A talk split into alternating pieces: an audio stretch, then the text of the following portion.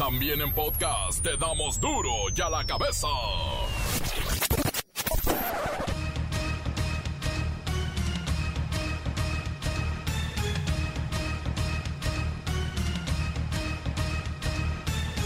Viernes 19 de febrero del 2021 yo soy Miguel Ángel Fernández y esto es duro y a la cabeza sin censura.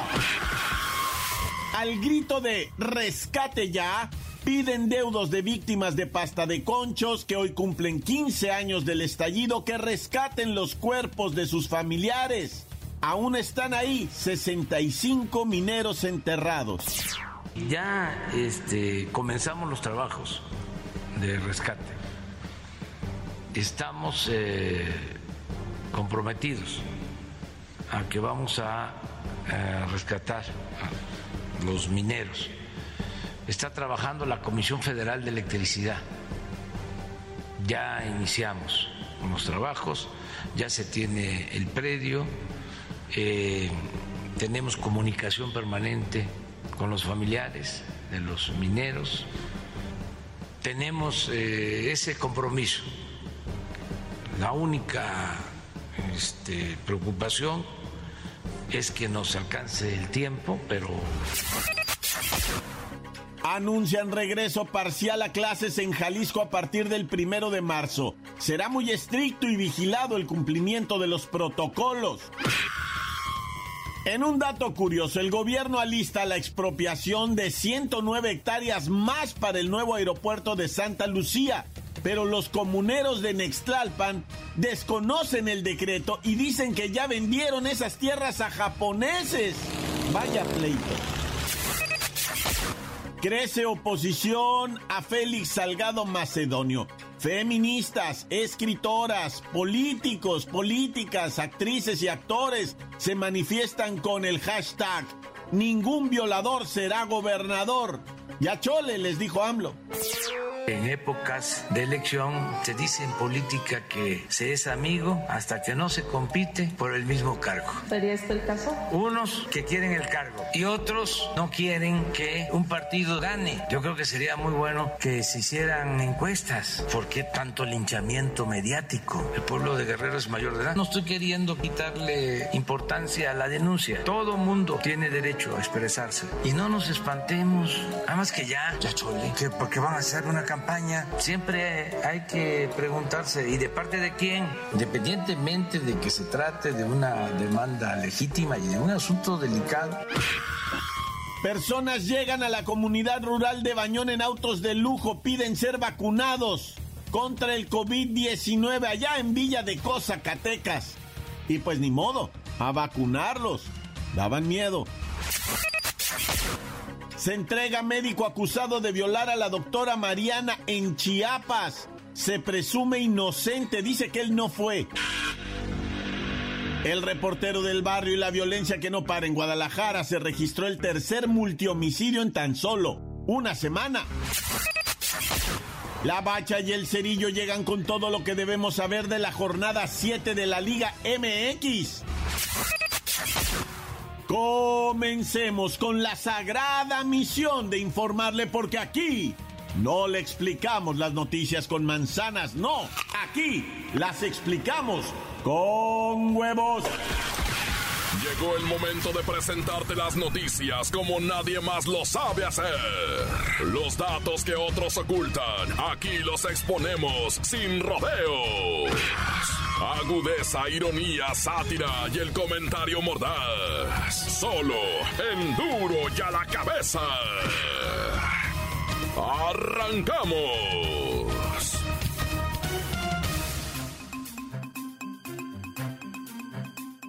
En Jalisco, vaya valientes, ahora sí, sacaron el valor y a partir del primero de marzo, alumnos de educación básica de escuelas públicas y privadas podrán acudir de manera parcial a los planteles escolares. Cada salón podrá recibir como máximo nueve alumnos para que se les dé seguimiento académico, realicen actividades culturales y deportivas y también algunas evaluaciones y acompañamiento en la adquisición de su conocimiento. Pero mire, vamos a platicar con la maestra Hortensia Simbarón, quien está, bueno, limpiando los salones después de que estuvieron abandonados un año.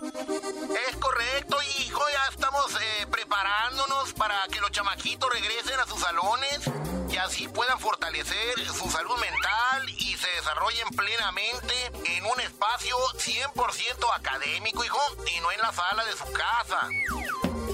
Recordemos que los estudiantes están tomando clases a distancia desde marzo pasado, hijo. Ya casi un año, hijo, ¿eh? Ya casi un año.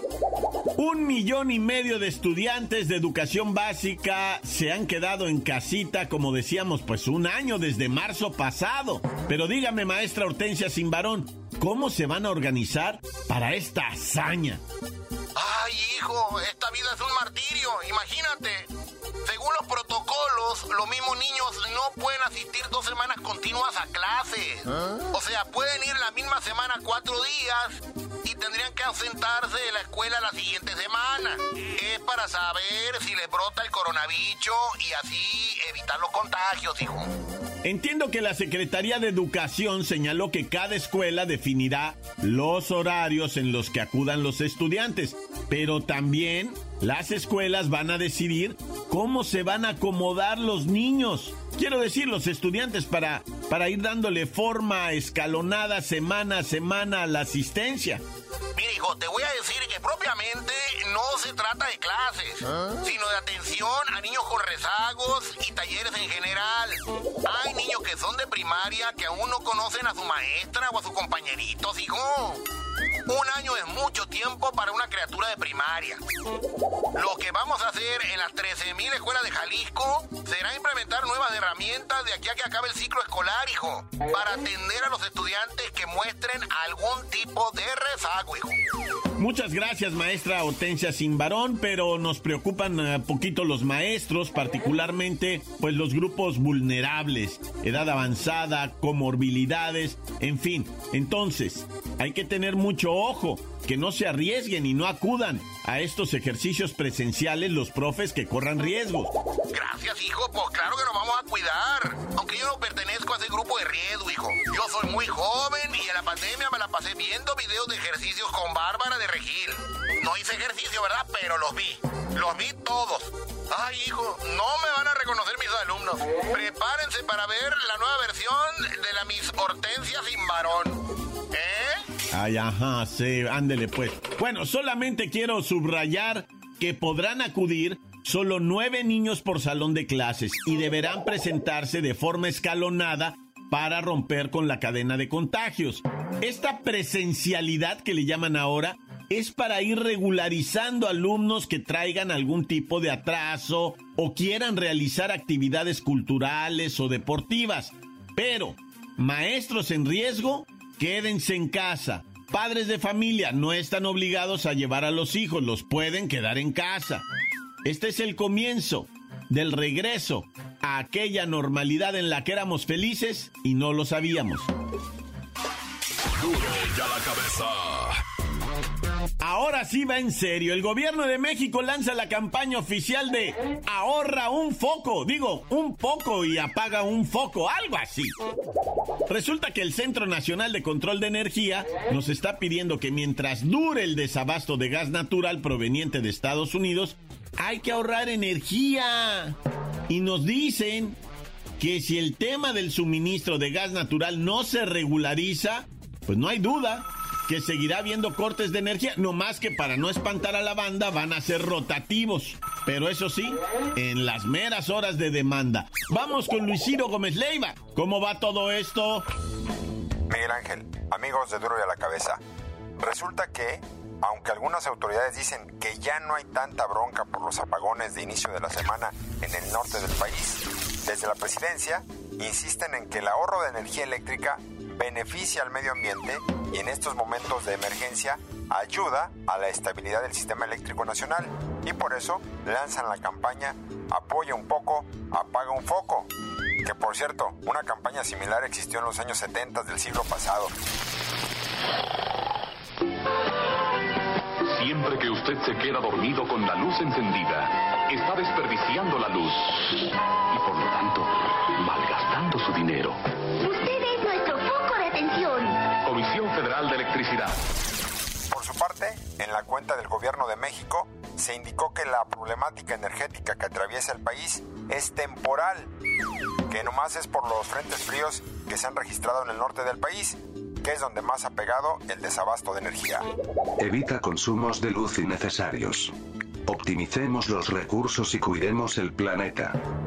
Así como el presidente, el director del Centro Nacional de Control de Energía señaló la importancia de bajarle al consumo de luz por las noches. Esto ayudaría a que el escenario que se prevé ante la falta de gas natural de Estados Unidos no sea tan malo. Para de la cabeza informó Luis Ciro Gómez Leiva.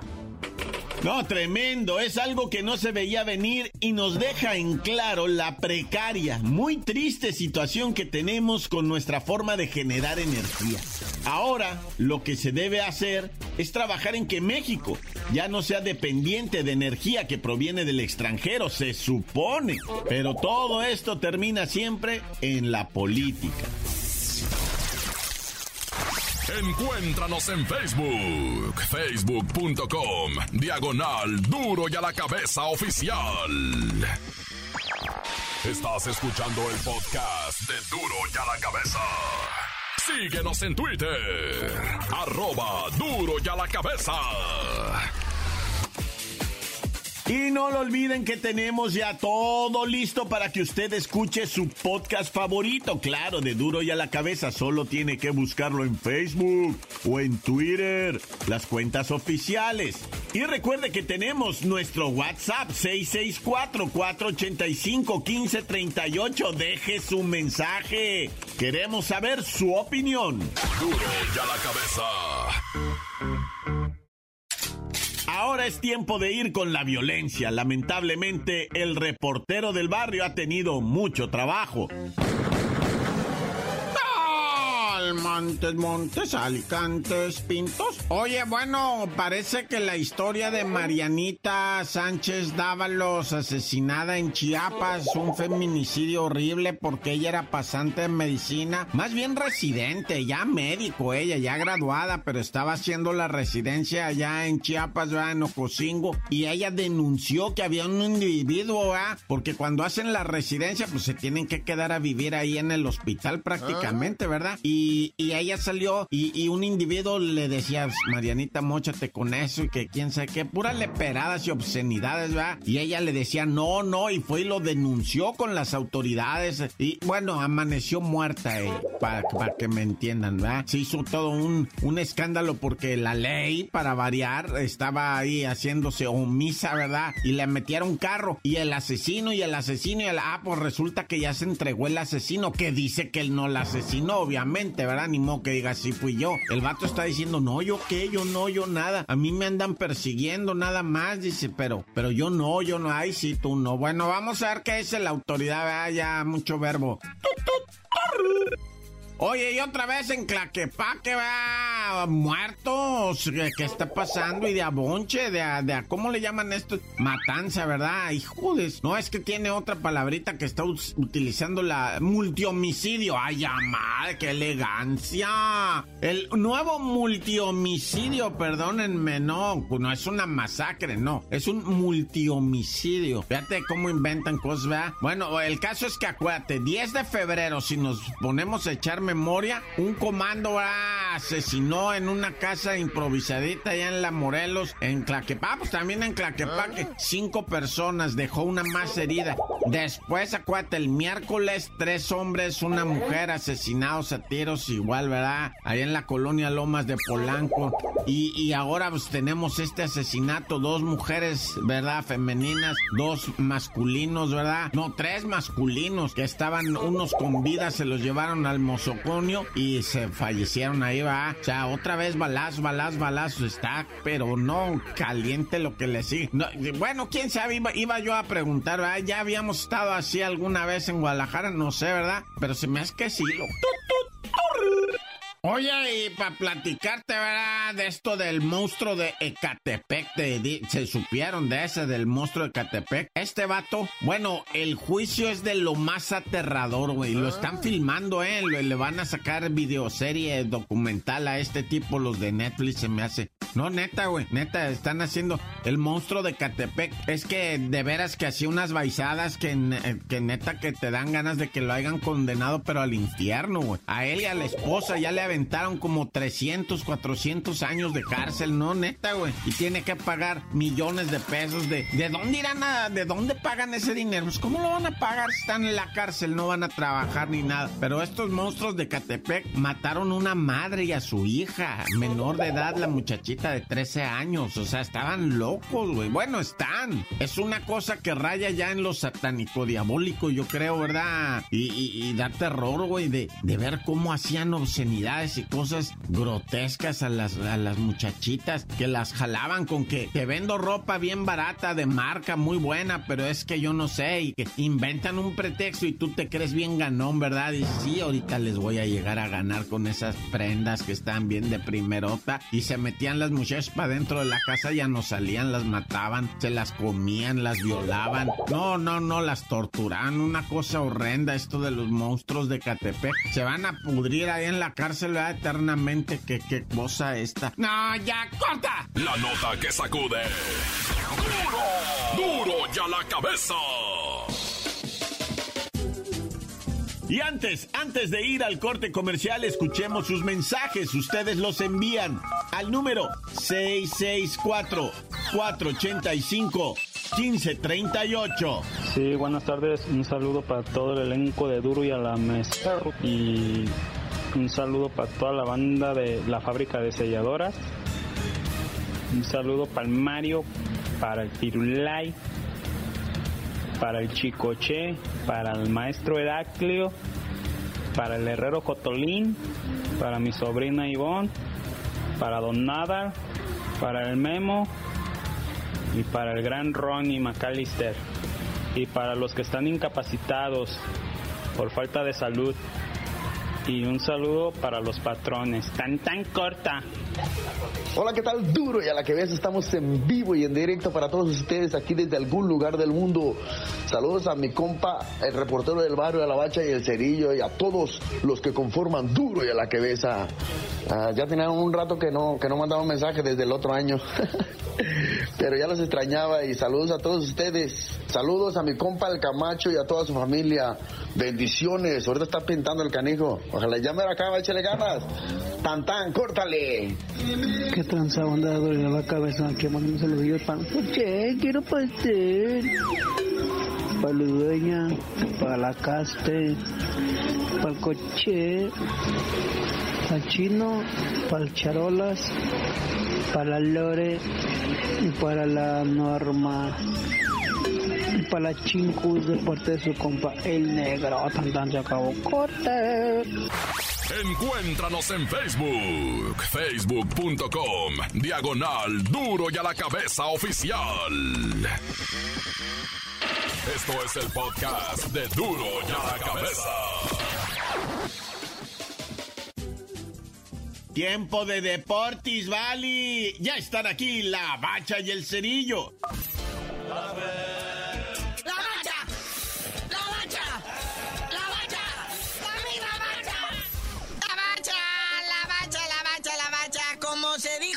Especificó puntualmente en este espacio. Ayer jugó el Atlético San Luis contra el Santos Laguna y sópale que le gana 1-0, vea, con un gol bastón, le quitan el invito al Santos, Santos, Santos de Torreón, que en medio de un mar de expulsiones y pleitos y dimes y diretes, se quedó el resultado, vea, que ya dijo Miquel Arriola, que es el canchanchan de la Liga MX, que se va a investigar y se va a llegar a las últimas consecuencias. Ahí se quedó el Santos atorado en el quinto lugar, no pudo subir a lo que venía siendo el superliderazgo en caso de que hubiera ganado. Si hubiera subido para arriba, pero como superliderazo. Sin embargo, el Atlético San Luis toma la se despegó desde el lugar número 12 donde estaba anidado y se fue hasta el séptimo sitio con tres victorias, tres derrotas, un empate, 10 puntirijillos. Y aparte su goleador Nicolás Ibáñez pues también lidera la tabla de goleo en lo que viene siendo la Liga MX y pues ese Atlético San Luis, cuidado, ¿eh? Le pasó una repasada al Mazatlán la semana pasada y también le pegó a las Chivas. No, sí quiero decirte que es después del Toluca, que es el superlíder, el más goleador, lleva 11 goles en lo que vienen siendo, pues, 6, 7 cotejos. Pues, no está mal, digo, 7 cotejos, 11 goles. Digo, pregúntale, no sé, por ejemplo, un Atlas, un Pachuca, que tienen, que tienen dos golecitos anotados en 5 o 6 encuentros, nada ya. Bueno, hoy sigue la jornada de viernes, ¿verdad? Viernes botanebrio, 7.30 de la tarde, otro duelo de rayados, Necaxa, enfrentando precisamente al Rayados de Monterrey en Aguascaliente. ¿Ya sin pretextos, no rayados o qué? A ver, ¿van a brillar o no? Pues, ¿Cómo? Y luego 9.30 de la noche, un duelo de goleados, ¿verdad? Lo que viene siendo el Bravos contra el Mazatlán FC. Este, pues van a verse las caritas ahí en Ciudad Juárez. De ganar Bravos se va por arriba de los de lo que viene siendo el lugar 12, se estaría subiendo para arriba y por eso motiva este partidito, pero es muy temprano, ¿no? Luego el que es considerado el partido de la jornada, porque es por el liderato de la tabla. Cruz Azul, la máquina enfrentando al Diablo Rojo del Toluca en el Azteca. Vamos a ver ahora sí, mi máquina. Discútete chido. Oye, que anda circulando otro video del cabecita Rodríguez. en la mexicana alegría, ¿no? Sí, fíjate que, pues, o sea, se, ya el club salió a decir, no, es un video viejo. Sí, pero, sí, pero ahorita la banda pues, se agarra de todo y los de la prensa ya ven los mala leche. Como que el cabecita Rodríguez otra vez con el Piojo Alvarado y otros futbolistas que bailan muy feo, ¿no? Pero ahí andan en la Playuki y pues no, no, ya salieron a decir que el video es un video de hace como año y medio, desde antes de la pandemia. Y a las 9 de la noche, lo único que tiene que hacer el Atlas en todo el torneo, es lo único que le piden sus aficionados, es gánale a la América y a las Chivas. Y aquí viene la oportunidad de desplumar a la guajolota amarilla. Gánenle a América, mi Atlas, y con eso se les perdona todo. Y luego en el Jalisco, qué mejor escenario para hacer tal proeza, ¿verdad? Pero pues, ay, Atlas. Bueno, ya vámonos al domingo, partido tradicional de mediodía en CU. Duelo de felinos, repetición de la final del torneo pasado. Recibiendo al León FC que anda con la corona ya no abollada, golpeada, tirada, arrastrada, ensuciada.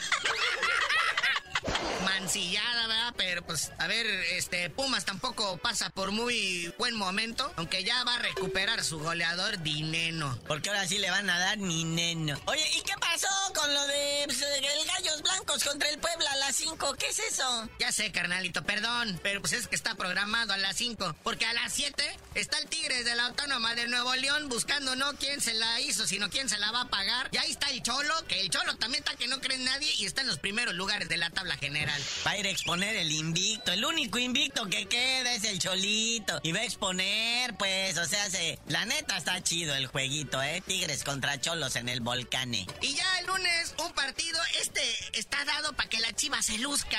Golie, aproveche, se aproveche del que está en el fondo de la tabla general, el Pachuca. Y precisamente en Pachuca, ¿verdad? En el estadio Miguel Hidalgo. Entonces, este, pues ahí la chiva, Pusetich y sus muchachos pueden volver a la senda del triunfo y darle una alegría a su gente. Cuanto y más que es visita. Está en la lona el Pachuca. Hagan leña. es que tiene. Hagan leña, chiverios. Y fíjate que incluso aunque no jueguen en casa, podrían reencontrarse con la afición. Que dicen que sí, que dicen que no, pero pues nada más seguro es que quién sabe. Antes animar a Carlitos Vela, que quieren que acompañe a la selección nacional ahora para los Juegos Olímpicos. Pero Carlitos Vela ya sabes que se da a desear, no dice que la va a pensar. Pero ya tú no sabes de decir por qué te dicen el cerillo. Hasta que el cabecita Rodríguez se piche la pedita, les digo.